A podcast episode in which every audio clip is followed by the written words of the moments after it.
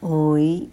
Então, eu não estou podendo fazer consultório porque, bom, por causa da situação e por orientação também do Conselho de Medicina, por causa do isolamento social.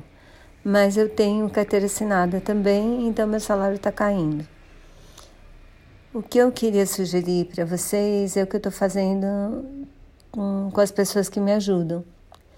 Eu adiantei o salário da minha faxineira Ajantei um pé da minha podóloga e ajantei uma visita básica das pessoas que me ajudam. Então, tem o técnico da televisão que conserta meu computador e atualiza o sistema.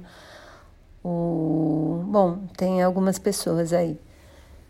Isso aí acho que está fazendo um pouco de diferença na vida deles. Claro que não substitui o que eles ganham quando estão trabalhando normalmente, mas fica como uma ajuda de custo eu acho que a minha ideia é espalhar isso para quem puder fazer também. Obrigada.